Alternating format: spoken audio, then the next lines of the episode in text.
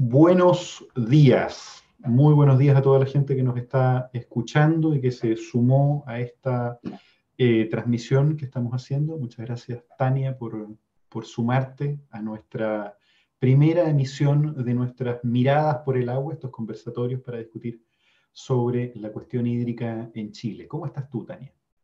Bien, bien, súper bien y contenta de que este tema, a pesar de la tragedia en la que estamos de alguna manera no se, no se caiga, no, no se muera, porque es muy importante que los chilenos estemos atentos a lo que está pasando con nuestras aguas. Así que contenta, muchas gracias. Muchísimas gracias. Mi nombre es Matías Azun, yo trabajo como director nacional de Greenpeace en Chile. Eh, como ustedes saben, estamos viviendo en Chile un escenario de pandemia sin precedentes en la que evidentemente la protección, la salud es una prioridad. Y hoy día el agua en Chile salva vidas. Es la diferencia entre la salud y la enfermedad, entre, estar, entre poder protegerse y no poder hacerlo. Y hay miles y miles de, de compatriotas que hoy viven en comunidades que están privadas de agua. Nosotros como Greenpeace hemos levantado una campaña usando solo como referencia uno de los múltiples indicadores, que son justamente las 350.000 personas que dependen de agua potable rural, que simplemente se les corta el agua porque los pozos no tienen agua, porque no tienen suficiente eh, abastecimiento seguro de agua muchas veces para poder siquiera lavarse las manos, que es una cuestión gravísima. Em, es una situación gravísima, además, porque es la recomendación principal del gobierno y la Organización Mundial de la Salud para la protección. Tania es la autora, junto con Alejandra Carmona, de una investigación muy larga. Ellos se demoraron eh, más de tres años en investigar, eh, además de ser directora de la Escuela de Periodismo de la Universidad de Chile y además investigadora de larga trayectoria en cuestiones que han sido relevantes políticamente, inclusive en Chile, el caso Bomba, un conjunto de otras cuestiones que has estado cubriendo. Em, pero en particular, el último periodo te dedicaste a lanzar eh, una investigación junto con Alejandra Carmona en torno a eh, la escasez hídrica que estamos viviendo, cómo se gestó esta situación, de dónde fue mm. que, que, pasó, em, quiénes fueron los responsables, qué rol tuvieron, cuáles son los dueños del agua, eh, y finalmente describiendo un conjunto de situaciones que recorren a Chile desde el desierto hasta la Patagonia, desde las montañas hasta el mar. Eh, el objetivo de esta conversación es justamente profundizar, porque nosotros como Greenpeace estamos desarrollando una campaña, es la campaña sueltaelagua.cl, que tiene, es el punto de partida de, nuestra, de nuestro trabajo en materia hídrica de manera formal, cuyo objetivo es justamente exigirle al gobierno que en, un minuto en donde el agua suelta, en donde el agua salva vidas, soltar, liberar, distribuir el agua a través de un plan nacional. ¿Quién mejor que ellos por presupuesto, por responsabilidad, por, por porque corresponden al resguardo de los derechos, tomar medidas? Por lo tanto, agradecemos muchísimo a nombre de todo el equipo de Greenpeace, de todas las personas que están detrás. Nos mandaron cariñosos saludos Rodrigo Mundaca, Gloria Alvarado de la Asociación Nacional de APR, eh, activistas desde la Patagonia nos, nos, contaban que estaban muy interesados en participar de este conversatorio contigo y la verdad para nosotros es un honor recibirte como autora de este libro. Invitamos a todo el mundo a comprar y a leer. Eh, si no pueden ir a una librería, está disponible en formatos digitales. Así que después de esta presentación, Tania, eh, la verdad es para nosotros, lo digo muy respetuosamente y con mucha admiración, es un honor poder contar contigo en este primer conversatorio. ¿no? Muchas em, gracias. Por favor. Partamos entonces, ¿no? Le invitamos a la gente a dejarnos preguntas. Eh, en, el, en, el, chat ahí de, de, YouTube la gente puede ir dejando sus preguntas, las vamos a estar recibiendo y las podemos ir abordando en la medida de la conversación. Nosotros teníamos una pregunta primera, Tania. ¿De dónde salió la idea de investigar el negocio del agua en Chile? eh, sí, lo que pasa es que cuando surgió la idea, que además tenía bien poco que ver con mis investigaciones antiguas, que eran más políticas, más sociales, em, de alguna manera no teníamos mucha conciencia de que esto era un gran problema. Era muy particular y probablemente desde el desconocimiento uno sentía que tenía que ver con ciertos sectores del país, que no era generalizado, eh, pero además entendíamos que dentro de la prensa eh, había, una, había una cosa muy episódica de ir cubriendo eh, las catástrofes, ¿no? Y de ir eh, cubriendo la sequía como, y la escasez hídrica siempre como un concepto desde el cambio climático.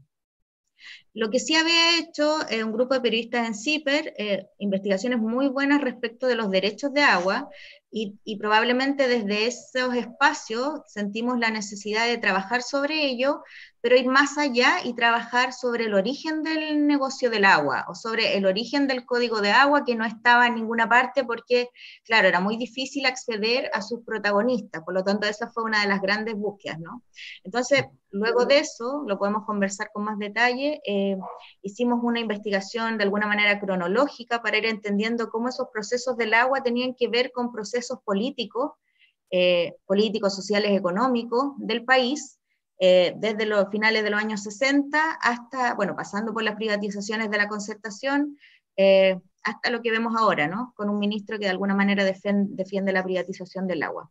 Eso por un lado, y lo otro eh, es que trabajamos, más allá de lo cronológico, ciertos sectores de la industria extractivista, y claro, tratamos de hacer algo que fue muy difícil, como yo les contaba en algún momento, que tenía que ver con abarcar el conflicto del agua desde su totalidad, ¿no? porque esto no tiene que ver con, con, un episodio en particular, con una región en particular, sino más bien con una mirada de país, eh, siempre de la mano del cambio climático, pero había ahí una mirada de país súper interesante que había tenido un origen muy claro, ¿no?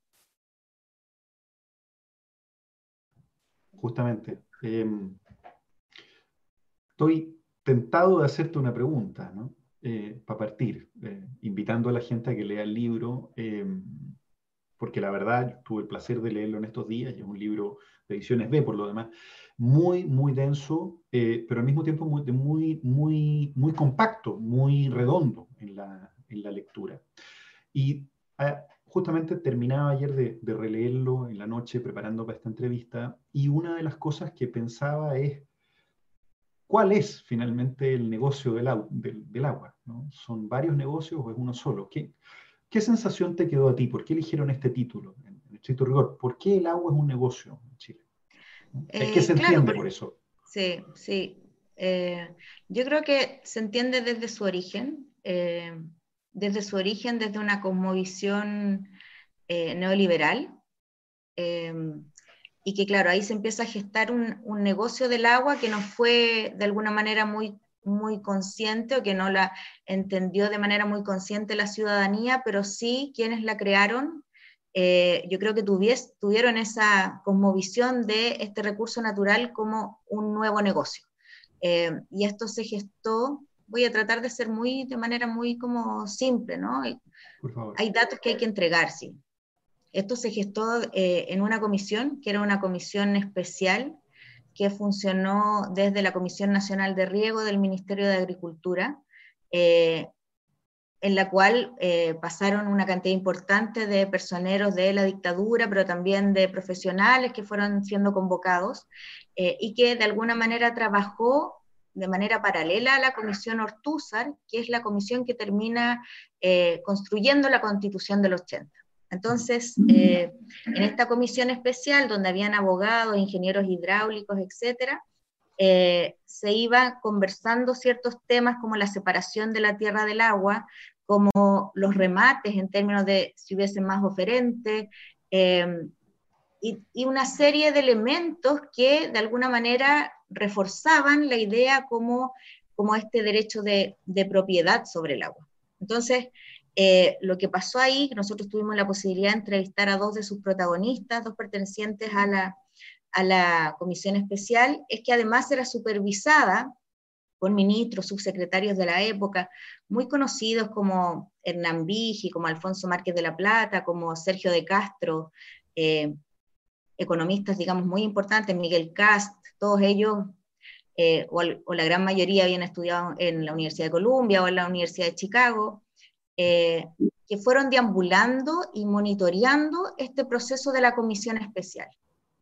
Eh, y en ese sentido, claro, de alguna manera se, se, iba supervisando si esto que se iba construyendo de alguna manera coincidía con la constitución del 80 y de alguna manera instauraba una nueva manera de concebir no solo, no solo el agua, eh, está también las AFP, es la época en donde eh, se construye el concepto de las ISAPRE, donde está la Ley General de Universidades, donde un poco antes había surgido la bonificación en el decreto 701 para las forestales, o sea, hay una, hay una gran revolución ahí.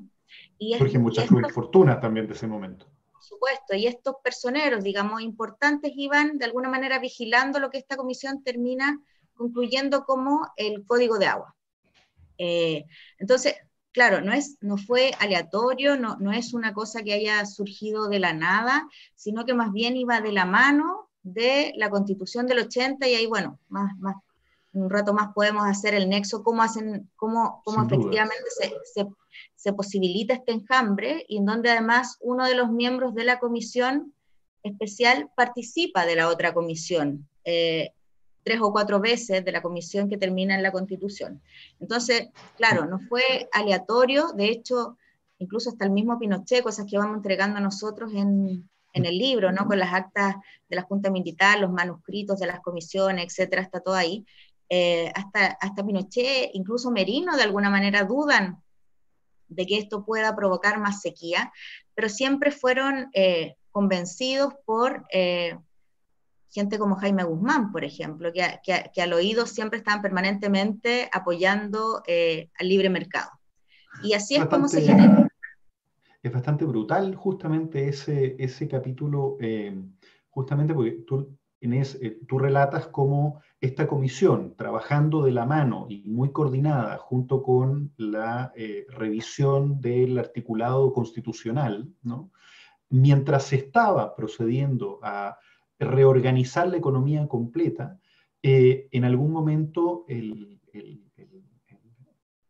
general Pinochet pregunta, estamos privatizando las aguas, de quiénes son los derechos, tú lo señalas en el libro, eh, y le responde, bueno, de privados. Y, es, realmente significativo, nosotros lo conversábamos, el mismo general Pinochet pregunta, ¿no? como eh, manda más, ¿no? Eh, ¿y qué pasa si hay sequía? y uno dice, wow, justamente, ¿no? en el libro lo señalas de manera explícita, ¿no? La privatización de las aguas ocurrió como parte de, una reactivación, de un modelo de reactivación de la economía, lo que significa que la gente pudo ser dueña de derechos de agua eh, y esos derechos de agua se inscribieron, se solicitaron y se inscribieron prácticamente gratis. Eh, mucha gente los solicitó simplemente por solicitarlos para luego después venderlos. A especular, claro. Claro, y especular. Em, pero la gran pregunta es, eh, en términos generales, ¿no? Em, ¿Qué sensación te quedó a ti después de la producción del libro? Porque queremos que la gente lea el libro también, ¿no? ¿Qué sensación te queda a ti respecto de el tratamiento del agua como, un, como una especie de commodity, ¿no? Como un, como un elemento que se transa en el mercado y que por lo tanto se consume en la medida que la gente pueda pagarlo. ¿no? ¿Qué, qué, qué sensación te queda eh, eh, de, esa situación de, negocio? ¿Cómo, ¿Cómo fue ahondar en esa situación? Yo creo que y volviendo un poco a la historia, porque todo esto cuando uno habla como de las sensaciones tiene que ver con ciertos hitos que son muy importantes en la historia de Chile. Em, yo creo que la sensación que tengo es que de alguna manera al hacer este trasvasije ¿no? de, un, de, un, concepto al otro, eh, se, se, trata de erradicar todo lo que eh, una economía que estuviese más desde las personas, los ciudadanos, los campesinos, las comunidades indígenas, eh, pasara de manera evidente al mercado, em, lo, que hizo, digamos, es una cantidad enorme de, situaciones que generan injusticia. Por ejemplo, eh, no sé si lo nombraste hace un rato, pero eh, gran cantidad de los chilenos, el 9% de los chilenos se abastece de eh, agua potable rural. El 20%, por ejemplo, de, de chilenos que eh, viven en Petorca tienen que acudir a los camiones aljibe, y no solo en el norte, eh, en el sur también, donde las precipitaciones son enormes y donde se supone que hay eh, un exceso de, precipitaciones y un exceso de cantidad de litros de agua por segundo para cada uno de, los ciudadanos, no resulta así porque hay una industria que tiene que ver con las forestales que de alguna manera seca su entorno, ¿no? Eh, y tiene, me parece que el 56% mm. de la huella eh, hídrica verde, que es la que viene de las precipitaciones. Entonces, evidentemente, uno después de hacer toda esta, todas estas conversaciones que tuvimos y de poder eh, vigilar y, y, mirar, digamos, cómo funcionaban los Excel y cómo funcionaban cada uno de los datos de la DGA, entiende que este desorden ha generado un sobreotorgamiento, que hay una excesiva cantidad de eh, robos en términos de napas, en términos de pozos, pero que además hay una fiscalización muy liviana de mm. parte del Estado. Eh, mm. Entonces, claro, lo que yo te decía es que es un... O sea, cuando uno habla del negocio del agua, cruza distintas temáticas, o sea, desde, desde el derecho, desde la economía, desde la historia, eh, desde la sociología o cómo la sociedad finalmente termina eh, viendo esto como un privilegio, lamentablemente, y, bueno, o sea, no es, fácil, digamos, abarcar esto, porque no pasa solamente eh, por un modelo económico, si bien es cierto, es brutalmente eh, importante, no solamente pasa por esto, también pasa por, por, por el cambio climático por, y por la cantidad de, de cosas que, que genera ese cambio climático. Mm. Entonces, yo creo que es una, digamos, es un conflicto mayor, eh, pero muy eh, heterogéneo. Entonces, cuando se pregunta sobre qué es el negocio del agua, el negocio del agua es lo que está ocurriendo en, en todas partes, ¿no? En donde eh, esa gente, como Ricardo Aristía, como una cantidad importante de empresarios, de ingenieros hidráulicos que inscribieron estos derechos de manera gratuita, terminan vendiéndolo por millones de dólares. Mm. y eso además genera que estas comunidades que están en esos entornos tengan mucha menos posibilidad de obtener su agua.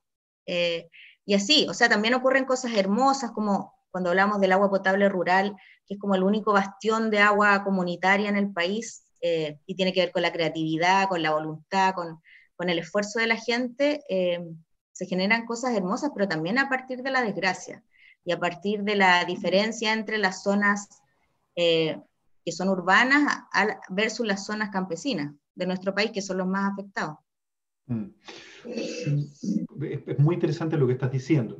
En, términos bien concretos, em, yo tengo la sensación de que en Chile no se sabe, pero mucho del problema está asociado a que en Chile en realidad las precipitaciones han disminuido la cantidad de agua, el cambio climático ha afectado de alguna manera eh, el tipo de precipitación que tenemos, ya no cae nieve, cae agua, eh, esa agua escurre, Em, pero sistemáticamente la respuesta de los ministros, particularmente enfrentados al problema inmediato, hay miles de personas, lo que estamos viendo en la campaña sueltaelagua.cl, la gente que nos está escuchando, ojalá se pueda sumar a nuestra campaña para que seamos miles los que hagamos presión, cuando le, cuando le han preguntado a los ministros, ¿no? al ministro Jaime Mañalich, al ministro Walker, en televisión, en vivo, ¿no? en las conferencias de prensa, ¿Qué pasa que no hay agua? ¿Qué pasa que hay gente que hoy día no tiene agua para lavarse las manos? ¿Qué pasa con eh, personas que reciben eh, muy de cuando en vez un camión aljibe para eh, recargar esos estanques de agua potable rural?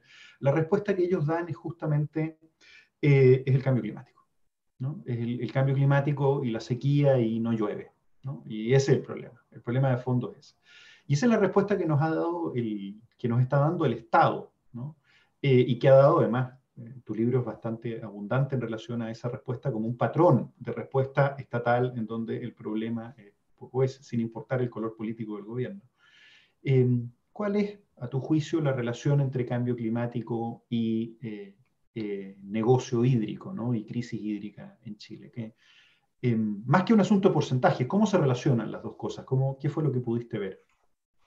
O sea, se relacionan se relacionan de manera muy eh, permanente, porque efectivamente estamos ante un fenómeno que es el cambio climático, que además se generan eh, zonas de recalentamiento en el Pacífico Sur, y eso nadie lo puede desconocer, digamos, o que en esta última década ha llovido un 30% menos de lo que llovió en la década anterior, tiene que ver, bueno, con los gases de efecto invernadero, con la disminución de los zonos estratosféricos, o sea, podemos hablar de eso y, y, dentro del libro también están esos argumentos. Yo creo que desconocerlo sería eh, un poco irresponsable. Mm. Sin embargo, eh, junto a eso hay una gobernanza del agua que es una gobernanza muy desordenada, que genera los sobreotorgamientos de derechos en las cuencas. O sea, más del 80% de las cuencas tiene derechos sobreotorgados en Chile. ¿Podrías explicarnos eso con un poquito más de detalle? ¿Qué significa? Sí. Lo que pasa es que dentro de la, de la, de la forma en cómo el Estado otorga esos derechos, hay distintas capas, ¿no? Una tiene que ver con la inscripción eh, en la DGA, otro tiene que ver con eh, ciertos juzgados, ¿no? En, donde se han ido produciendo estos eh, juicios respecto de algunos derechos de agua, y así, y tienen que ver, por ejemplo, con los conservadores de bienes raíces, en donde la gente ha inscrito sus derechos y esto no los declaran a la DGA. Entonces, al, al existir esta cantidad de de desorden, digamos, lo que genera es que muchas veces se sobreotorgue los mismos espacios, o que se sobreotorgue o que se otorgue eh, espacios donde hay escasez hídrica, porque una cosa es la sequía que tiene que ver eh, con un fenómeno climático y otro es la escasez hídrica donde tiene que ver directamente con la mano del hombre. Entonces hay espacios, por ejemplo, eh, como Petorca, uno recurre siempre a Petorca porque Petorca es muy simbólico, o sea, eh, ahí, digamos, la diferencia entre los espacios de plantación de palto, de cítrico, versus la tierra seca en donde viven las comunidades es enorme. Entonces decía que hay espacios como ese donde no hay conciencia de las plantaciones, por ejemplo, y los parques requieren eh, plantaciones en montículos donde el agua escurre, eh, no, no, no, es absorbida por la tierra, las plantaciones se hacen cada vez más cerca, ¿no? Y en pendiente van erosionando la tierra y, ahí, claro, uno evidentemente dice, no hay conciencia, porque más desde el Estado se entregan bonificaciones permanentes eh, a, la, a, la, industria, digamos, de la alimentación en Chile. O sea, nosotros ponemos el ejemplo siempre del, del ministro Walker, no por ser majadera, sino porque eh, uno entiende la bonificación como un concepto que tiene que ver con el inicio de, con el inicio de una empresa o con el inicio de un negocio, pero acá lo que se hace desde el Estado es eh, un apoyo permanente a las empresas. Y en ese mm. caso, por ejemplo, el ministro Walker eh, ha recibido una enorme cantidad de dinero, más de 300 millones de pesos, desde la Comisión Nacional de Riego, que es una de las comisiones, o sea, perdón, una de las, de las instancias eh, política, administrativas, de gestión que está dentro del ministerio que él mismo dirige. Em, entonces, claro, uno dice, ¿cuál es el rol del Estado? Y probablemente el rol del Estado tiene que ver con esa mirada muy eh, enarbolada por Jaime Guzmán, cuando entiende que el Estado es solo un, un, episodio, digamos, subsidiario en, en, el, en el, negocio, eh, y, le, le, resta todo tipo de, de, importancia en otra, cualquier otra índole, digamos. Administrativa y, de garantía. Administrativa, de garantías, etcétera. Entonces, claramente hay una, hay una concepción del Estado eh, que no solo se refleja, digamos, en, en, una ideología al impartir estas bonificaciones, sino también en la elección de, su, de sus personeros, ¿no? De, de, quienes administran este Estado, que tampoco cambió con la concertación, digámoslo en nuestra, absolutamente. Eh, justamente eso es lo que te quería preguntar. Eh, de ese momento fundacional, en donde se promulga el código de agua eh, en la dictadura y eso finalmente es consistente, ¿no? Hay, hay, una documentación muy buena en el libro, nos están preguntando por lo demás dónde se puede conseguir, en librerías digitales, en, los principales sistemas de distribución digital, en páginas web de portales más pequeños, bajalibros.com, para no mencionar los grandes portales, están disponibles grandes sistemas de distribución también, y en librerías se puede comprar también, en la mayoría de las librerías está disponible el ejemplar, porque es uno de los libros de hecho más vendidos del último, del último tiempo. El libro se llama El negocio del agua de ediciones B, pero lo pueden leer en el celular, desde donde están mirando esto, se puede leer el libro. En términos digitales, cuesta alrededor de 7.500, 8.000, 9.000 pesos, dependiendo de donde lo, donde lo compren y además, por lo tanto, es un libro que está dentro de los precios accesibles eh, hoy día en Chile. Pero la pregunta es, justamente, ¿cómo fue que pasó que durante décadas y décadas, y luego del retorno a la democracia, ¿no? luego del rol de la concertación de partidos políticos, ¿cómo fue que de todas maneras la situación se ha perpetuado. ¿Qué fue lo que pasó que no tenemos, siendo bien estricto, por qué el agua hoy día no es un derecho? ¿Por qué sigue siendo un negocio? ¿Qué es lo que está pasando ahí? ¿no? Eh, ¿Y quiénes han sido los, los, responsables de que esto no haya cambiado? Yo creo que ahí, eh, cada vez que ha existido algún intento real, después podemos hablar del gobierno de Bachelet y efectivamente de, de su intento real, pero cada vez que que ha comenzado a gestarse un movimiento desde las comisiones hídricas, por ejemplo, del Congreso, hay una enorme reticencia de parte del empresariado y esa, eh, esa cosmovisión del empresariado eh, no solo está instaurada en empresas que tienen que ver directamente con el agro, por ejemplo, o directamente con las forestales. Yo me acuerdo eh, algo que parece mencionado en el libro, que es un, inserto que se llama Alerta, mm. que apareció el año antepasado, eh, en 18 medios de comunicación de la CPC, en donde aparecía em, la, eh, Asociación de Banco, donde aparecía la Cámara Chilena de la Construcción, donde aparecía la Cámara de Comercio, o sea, distintos rubros muy eh, variados, heterogéneos, que escribían, digamos, que, esta, que si hubiese una reforma al código de agua de alguna manera amenaza el derecho a propiedad que tienen eh, los titulares, ¿no? Eso tiene que ver directamente con la constitución y cómo se, cómo se entiende el derecho de agua. Pero claro, eso se, eso se instauró, también hubo, no sé si tú recuerdas, pero en las carreteras del país también había una cantidad importante de letreros en donde de alguna manera eh, intentaban generar eh, un temor de parte de los campesinos o, claro, o, a los campesinos. Eh, y claro, eso, esas mismas, como yo te decía, ese mismo mundo del empresariado ha tenido repercusión y ha tenido mucho éxito en, en las versiones oficiales de nuestros ministros. O sea, yo me acuerdo que el ministro Walker entrando, digamos, eh, lo que dijo es que eh, ellos iban a apoyar una reforma al código siempre y cuando no afectara este concepto del derecho de aprovechamiento.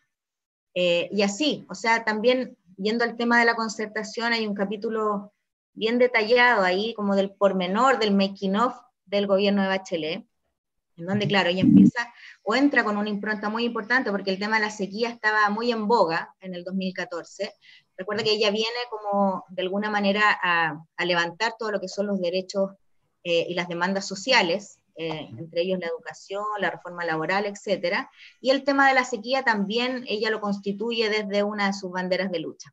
En ese momento se nombra a un delegado del agua, que es Reinaldo Ruiz, eh, y a pesar de sus intenciones, digamos, y a pesar de las intenciones incluso de Peñailillo y de el ministro Arenas de la época de fortalecer el tema de em, la distribución de agua en el país, hubo muchos ministros del gobierno de Bachelet, esto es lo que contamos ahí nosotros en el libro, eh, que de alguna manera torpedearon esos impulsos.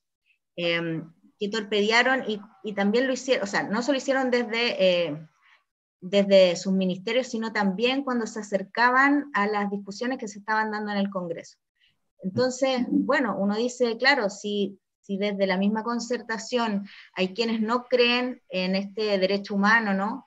Eh, que debiese ser el agua, es, muy, es, es, más imposible aún que, que, la derecha más tradicional y desde donde hay muchos personajes que tienen bastantes derechos de agua lo hagan. Así mm. que nada, yo creo que tiene que ver con, con esa mirada eh, no, no solo de mercado, sino que efectivamente neoliberal que viene de la dictadura y que tanto la concertación como la derecha no han querido cambiar de manera real, concreta. Justamente, tú, mencionas con nombre y apellido, ¿no? Eh, porque eh, han habido juicios, ¿no? En el caso de famoso Rodrigo Mundaca como líder de Modatima contra Edmundo Pérez Lloma y el conjunto de personas que, eh, a falta de poder decirle robo, porque sería eh, impropio según la justicia, hay que llamarle apropiación ilícita de recursos hídricos, ¿no? Eh, básicamente lo que hacen es chupar desde las napas subterráneas con cañería, eso se ha venido denunciando y hay, justamente hay distintos reportes del Instituto Nacional de Derechos Humanos que el año 2014 empezó a tomar medidas en relación a este tema para poder investigar y poder hacer un, un, poquito más de sistemática la información y al fin una organización del Estado tomaba, tomaba eh, tiempo en esto. Lo, que hemos visto, la lectura del libro es, no solo hay una concepción, la sensación que a mí me queda después de leer el libro es que no solo hay una concepción eh, ideológica, podríamos decir, de los bienes comunes naturales del medio ambiente, eh, además en un momento histórico en donde esos recursos naturales, en donde había una especie de idea de reconstrucción nacional, pero en donde esos recursos eran eh, percibidos como infinitos. El agua cae del cielo, viene gratis, no hay razón alguna para no fomentar infraestructura, es un pensamiento que uno podría entender cuando no hay escasez. ¿no? La pregunta misma que decíamos del general Pinochet es, ¿qué pasa cuando haya sequía? Pero el cambio climático es una realidad que ha servido para ir agravando esta situación de alguna manera, la ha ido evidenciando.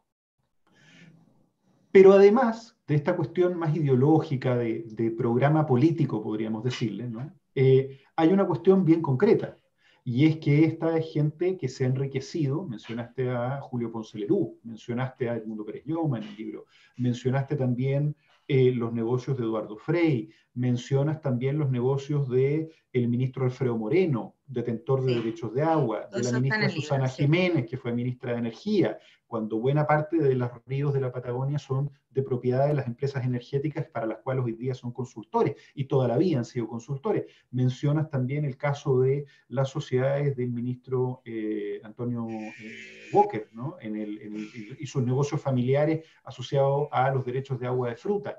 Em, por lo tanto, de alguna otra manera, hay una situación eh, que tú también mencionas de corrupción política, de compra de votos, para sostener, ¿no? Tú mencionas en la lectura sobre el lobby de cómo esto se ha venido potenciando con lobby directo, con minutas redactadas para corregir y para, y para evitar entrar en el problema de fondo, que es que el agua sea finalmente un derecho. ¿Cómo fue verlo? ¿Cómo fue hablar con esta gente? Eh, hablamos con varias personas. ¿ah? Eh, yo diría que esta situación, claro, que uno entiende como lobby, eh, tuvo diversos tipos de conducto. Nosotros hablamos en off con mucha gente que trabajaba en la DGA, hablamos con gente que estaba en el Congreso, hablamos con ministros de Estado y, y claro, como lo que yo te decía, o sea, de alguna manera, si hay la intención de hacer, una, de hacer una reforma importante en algún sector, siempre hay otro, otro espacio político que va torpedeando ese asunto. Por ejemplo, si la DGA quería trabajar ciertos artículos de eh, reforma al código, tenía que ir esto al Ministerio de Hacienda y lo devolvía completamente distinto. O cuando las comisiones eh, hídricas presentaban proyectos, claro, venía, ahí están todas, toda la gente nombra, eh, venía gente del, del, gobierno Michel Bachelet, lo tomaba y lo devolvía casi vacío. Entonces, ese, eso que uno entiende como lobby, que siempre lo imagina como eh, presiones, digamos, eh, casi como el estilo de Montesinos en Perú, que es como con el dinero encima, con imágenes muy icónicas, no siempre es así. A veces tiene que ver con, con presiones que son más sutiles pero que finalmente se ejercen de manera muy brutal. Eh, y a veces no son presiones, a veces no es ni siquiera necesario, porque, eh, por ejemplo, los senadores que estaban votando en el, en el verano por, eh, o sea, no fue en este verano, fue en el verano anterior, por establecer algún tipo de, de garantía, digamos, al derecho del agua, ahí estaba, me acuerdo, Sandón, o Sandón tiene muchos derechos de agua, eh, y Osandón era entrevistado en la televisión y decía, pero ¿cómo si aquí eh, el agua en Chile es un derecho nacional de uso público? Claro, pero no decía que ese derecho nacional, eh, ese bien nacional de uso público, perdón, en ese, en ese mismo espacio decía que lo otorgaba a las personas un derecho de aprovechamiento, que ese derecho de aprovechamiento, el mismo código dice que es un derecho real, que por lo tanto genera goce, uso y disposición, y que en la Constitución para apoyar eso eh, dicen que esto, este derecho real es un derecho de propiedad como cualquier otro. Eh, estoy siendo muy latera, pero, pero tiene que claro, la pregunta que tú me decías, ¿no? Del lobby, o sea, eh, a veces no es necesario ejercer un lobby, porque las mismas personas o muchas de las personas que están debatiendo de esto en el, en el Congreso tienen derechos de agua. O sea, el hecho de que el mismo ministro de Agricultura tenga derechos de agua eh, no es cualquier cosa, digamos. O sea, eh, claramente van a tomar una posición política respecto de aquello, respecto de, cada discusión que se vaya generando. Entonces, Chile es un país que funciona así, ¿no? Que, uno dice, claro, hay, hay problemas de, evidentemente, conflicto de interés, si lo mira desde afuera, pero, pero no es como no es considerado como la corrupción eh, concreta, digamos, del dinero en la mesa, no se considera. Y son muy graves y, y, a la larga, este tipo de presiones a veces más sutiles, eh, generan, digamos, una, muralla, un muro muy, muy duro, ¿no? muy alto, eh, muy incólume, que no, que no da la posibilidad de ningún tipo de cambio. Eh, eso más allá de los tremendos trabajos que han dado las organizaciones por el agua, que ha sido realmente importante, pero claro, o sea, cuando el poder, digamos, se instaura siempre desde la elite, pero se instaura de manera tan transversal, eh, es muy difícil eh, poder cambiar algo desde ahí. Justamente, eh, esa es una pregunta fundamental. Fíjate que estamos teniendo hartas personas, nos han, muchas personas escuchándonos y comentando en el, en el, en el canal de YouTube, nos preguntaban eh, un montón de preguntas, pero hay algunas en particular que son muy interesantes, eh, dado la investigación que realizaste. Nos preguntan, ¿hubo algún personaje, órgano público quizás, que planteara preocupaciones sobre las consecuencias para los territorios y los ecosistemas que tendría esta forma de gestión del agua? ¿O alguien que plantease una visión eh, disruptiva, distinta? Yo te daría que no. déjame pensar, porque el libro es súper... es súper si la respuesta es, claro, si la respuesta es no. Pero te tocó trabajar con comunidades. No, no, no, no si no es no, es, yo creo que es muy, eh, es muy diversa, pero es muy detallada, porque esto que uno, o sea, cuando se pregunta de personas dentro de la institucionalidad que hayan estado eh, preocupadas del ecosistema, yo te diría que sí, que desde el, hay cosas que vamos estableciendo desde distintos sectores, por eso te decía que era, compleja la respuesta. Por ejemplo, en el tema forestal, eh, en los años, los primeros años de la democracia, cuando estaba el presidente Elwin, sí hubo gente que pensó que eh, las plantaciones de pino y eucaliptus de esa manera, como estaban siendo concebidas, y, finalmente se iban a constituir en una catástrofe. Em, y, siempre, digamos, en los distintos ministerios eh, ha existido alguien que tiene cierta conciencia. Eh, yo me refería claramente al tema del gobierno de Michelle Bachelet porque eh, más allá de, otras, de otras instancias políticas y otras decisiones, me parece que ahí hubo una intencionalidad real. Eh, y en ese sentido te nombraba a Peñelillo, al, ministro de Hacienda Arenas, te nombraba al delegado del agua, no te nombraba a los ministros de, Energía porque creo que, que efectivamente no han, no han entregado, digamos, un apoyo importante al tema del ecosistema. Eh, y así, o sea, es, sí, han habido esbozos, digamos, desde, desde distintas autoridades, pero no ha sido una política estatal eh, concreta, no ha sido una política estatal masiva, sino más bien pequeños intentos de hacer algún tipo de cambio. Entremos en materia bien concreta. Hoy día estamos enfrentados a, una eh, reducción de precipitaciones eh, importantísima, como no habíamos vivido nunca. La sequía lleva más de 10 años, el mismo tiempo que lleva discutiéndose el código de agua. ¿Tú crees que esta situación hídrica que estamos viviendo, marcada además por este aprovechamiento privado que hace que, lo dice tu mismo libro, una palta tenga más derechos que una persona a tomar agua, no está consagrado el derecho, ¿Tú crees que esto puede llegar a las grandes ciudades? ¿Tú crees que en algún momento Santiago, el Paraíso o Concepción van a dejar de tener agua?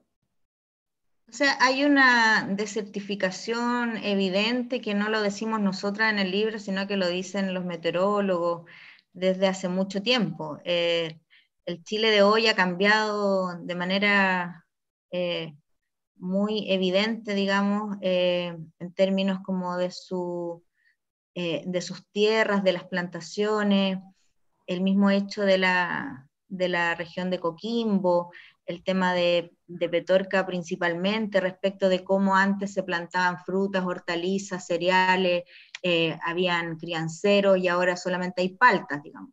Eh, ese es un ejemplo de cómo la desertificación ha ido avanzando del norte hacia el sur y efectivamente va cambiando nuestro panorama, ¿no? Em, respecto de eso, yo creo que en términos de las grandes ciudades, hemos tenido eh, muchos ejemplos que también te han mencionado en el libro de cómo las sanitarias, eh, al, al, al, estar como establecidas desde eh, los monopolios, no han tenido buen, buena gestión. hay muchos mm. ejemplos ahí, con lo que pasó en Osorno, lo que pasó en Concepción, lo que pasó en Valparaíso, en Placilla desde donde, claro, no, hay una buena administración. Y si no hay una buena administración, como, hay, como está tan eh, mal distribuida, digamos, si ocurre un, problema en un motor donde, eh, por ejemplo, hay un derrame de petróleo en algún tipo de sanitario, en alguna de las sanitarias, queda completamente seca esa zona por completo. Eh, entonces, yo diría que no sé si la sequía como la o sea, por un lado está la desertificación, pero por otro lado está esa manera privada en cómo se concibe el agua en Chile. O sea, el agua es privada desde los derechos de agua, pero también en la gestión del agua. Eh, y eso es lo que afecta directamente a las grandes ciudades. Ahora, yo a veces pienso que no es malo que ocurra eso, porque de, una vez por todas vamos a entender desde la ciudad lo que está viendo el mundo campesino yo creo que, claro, cuando uno eh, abre su llave con, cero conciencia, digamos, de cómo escurre el agua, eh, cuando hay una cantidad importante de piscinas eh, en, las ciudades, cerca de las distintas lagunas, etcétera, y han desertificado los espacios, no hay conciencia en la ciudad de lo que está pasando en otras partes. me acuerdo ahora de, que no tiene mucho que ver con el tema, pero me acordé de una imagen bien decidora. En Petorca hay 25 piscinas acumuladoras. Para el agro y hay una sola piscina para eh, los ciudadanos, los lugareños. Hay una piscina que está construida con agua y barro. Eh, es la única piscina donde la gente puede ir eh, y, divertirse, ¿no? Y refrescarse en el verano. entonces, volviendo al tema de las grandes ciudades, yo creo que va a pasar en algún momento, porque la gestión no es una buena gestión, eh, y las sanitarias de alguna manera no tienen una fiscalización desde el Estado que sea muy acérrima. O sea, lo que pasó en Osorno eh, fue un evento que ya no me acuerdo exactamente, pero fue un par de semanas, ¿no? Donde la gente estuvo completamente sin agua y ahí ah, hubo un par de personeros eh, de otros gobiernos de la concertación, estaba Pickering, y había, y había gente que fue, o sea, muy sancionada desde lo moral, pero no desde lo legal. Entonces, claro, yo no tengo mucha esperanza respecto de qué es lo que va a pasar. Y, ahondando un poquito más en eso, ¿no? Eh, cuando ocurrió el estallido social, en todas sus caras, ¿no? la más violenta, la más reflexiva, la pacífica, todas las caras del estallido que salieron finalmente a la luz, eh, una de las grandes demandas fue una revisión de la forma en la que estamos tratando las aguas. Eso uno lo, veía en las calles, ¿no? Había un asunto por la seguridad social, por la calidad de la educación, pero apareció de manera muy fuerte algo que es muy transversal en la, cuestión ambiental, que es la relación que tiene este país con sus aguas, Y el que no sean eh, de todos nosotros en los hechos, Cuestión que finalmente está consagrada en la Constitución y en el Código de Agua, y en el Código Minero, y en el Código Forestal. ¿Qué relación crees tú que hay entre la Constitución y el Código de Agua? Y entonces, ¿por dónde tendría que seguir el derrotero de la corrección, esta, esta especie de estallido eh, ambiental que también vivimos el 18 de octubre? ¿Por dónde, por dónde se canaliza la solución? Sí, volvemos un poco como al inicio de la, de la conversación, eh, eh, cuando yo te explicaba cómo se había gestado de manera paralela y en concordancia un, un documento eh, y el otro, digamos. O sea, acá, acá de verdad que hay un refuerzo muy importante desde la Constitución y probablemente va a ser uno de los grandes cambios que se, que se vienen si es que se aprueba la reforma. Eh, y, probablemente, algo que ya expliqué, pero me gustaría ahondar un poco más, eh, si es que no se cambia la constitución, no se va a poder cambiar el código, o no tiene mucho sentido que se cambie el código, porque tiene que ver con la concepción de ese derecho de aprovechamiento, que es, como te decía hace un rato, es un derecho real que, que entrega el goce, uso y la disposición eh, al titular, pero que luego en la constitución dice que ese derecho es un derecho que entrega la propiedad, digamos. Entonces, tiene que ver con, con una especie de, de mentira que establece el Código de Agua, donde se dice que es un bien nacional de uso público, eh, y que luego da una vuelta impresionante que es reforzada por la Constitución. Por lo tanto, me parece evidente que una de las eh, reformas importantes va a ser esa, que tiene que ver con nuestros recursos naturales, con cómo se conciben estos recursos naturales, y que, o sea, si es que no hay una eh, una revolución, digamos, ideológica en, esta administración, no va a ser posible cambiar el código.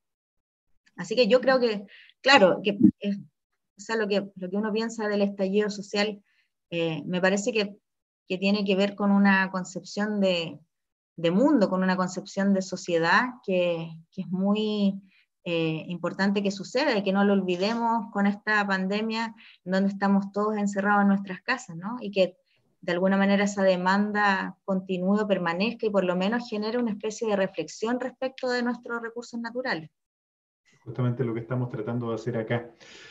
Por lo mismo, muchísimas gracias por, por poder eh, habernos explicado. Nos quedaron miles de preguntas en el, en el tintero. Eh, ¿Por qué los derechos están sobreotorgados? ¿Cómo, ¿Cómo fue que pasó esto? ¿Quiénes son los, son preguntas que se responden en el libro, quiero de nuevo mostrarlo, El negocio del agua, es un libro eh, de ediciones B, cuyo título es Cómo Chile se convirtió en tierra seca, justamente para disputar esta, esta perspectiva. Nosotros hemos venido, Tania, como te contaba al principio, llevando un, trabajo en paralelo y en coordinación con distintas agrupaciones territoriales, fundamentalmente el equipo de Moatima, público en nuestras redes, eh, han sido compañeros en, esta, en este levantamiento del problema hídrico en la, en la, en la sequía. Em, tenemos una última pregunta ¿no?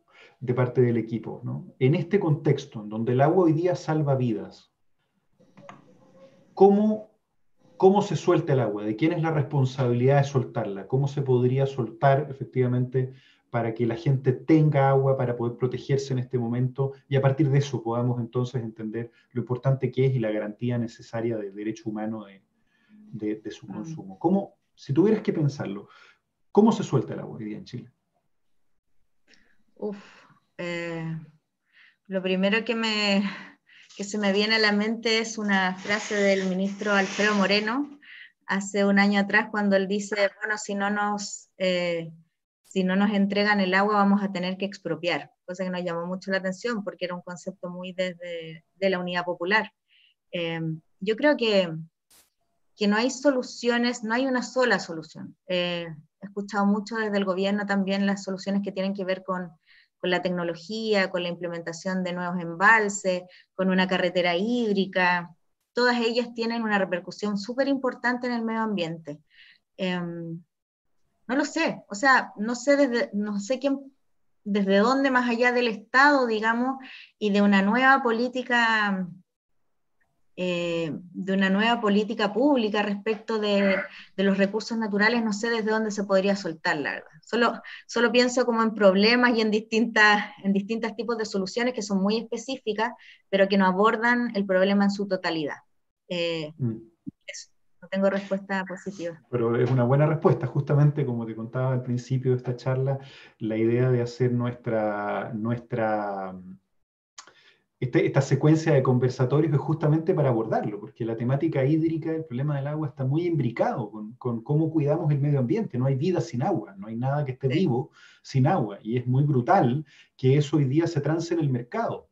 Y que finalmente si los árboles no pueden pagarlo, entonces los árboles se secan y así muere el bosque nativo, y así mueren los humedales, y así muere también hoy ya personas, que están enfrentadas a vivir en condiciones de polvareda, de sequía, de falta de higiene, de falta de... Los animales también. Los animales es, muy rudo. Lo que nosotros estamos pidiendo en la página web Suelte el Agua y en la cual ya se han sumado más de 55 mil personas, es justamente aprovechando el contexto en el cual el presidente de la República cuenta con atribuciones hoy y el gobierno especiales para gestión de recursos escasos que permitan garantizar la vida, pedirle al presidente de la República a través de sus ministros, Blumel, Interior, que maneja el presupuesto, y Mañalich, que se encarga de consagrar el derecho a la salud y además de la potabilidad de las aguas, que elaboren un plan de distribución de agua para aquellas comunidades que están privadas de ella. Chile tiene los mecanismos, la ONEMI tiene la expertise, existe efectivamente hoy día una urgencia respecto a este tema. Eh, nos encantó tu respuesta de, soluciones múltiples em, y nos parece por lo demás que es un muy buen inicio de estas charlas. ¿Tienes algún otro comentario, algo que se te haya quedado en el, en el tintero? No, la verdad que no, solo decirles que el libro es, es un libro que, que requirió de alguna manera una investigación súper profunda, larga, responsable. Están todos los datos relacionados a la minería, a las forestales, a la hidroeléctrica, al agro. Eh, y todo el making of, digamos, en términos de los distintos gobiernos, de cómo se fue estableciendo esta concepción de, de, este recurso natural. Así que los invito a leerlo más allá de lo que yo pueda recordar hoy y, y, de, y de, mi opinión, digamos, está todo ahí. Así que eh, los invito a leer esto, que, que, tiene un origen bien particular y que además no está en otra parte, no, no está en otro reportaje, está, está ahí, sobre todo el tema de, del origen del código de agua. Bueno, pues muchísimas gracias. Muchas gracias, Tania, eh, directora de la Escuela de Periodismo de la Universidad de Chile. Además, muchas gracias a la Universidad de Chile por habernos eh, facilitado además la difusión de este evento. Eh, para nosotros es un honor poder contar con, investigadoras de tanto prestigio académico como tú. Em, esperamos además poder seguir las conversaciones, porque esta es una campaña que probablemente nos va a tomar un par de, un par de años, que hay organizaciones que vienen trabajando, pero que nosotros vamos a tomar también eh, nuestra propia posición al respecto. Nosotros creemos que el cambio constitucional es necesario, que es posible incluir una dimensión ambiental, que es eh, profundamente necesario también la revisión de la normativa, porque la vida tiene que valer más y no puede ser que hoy día esto sea solo un negocio.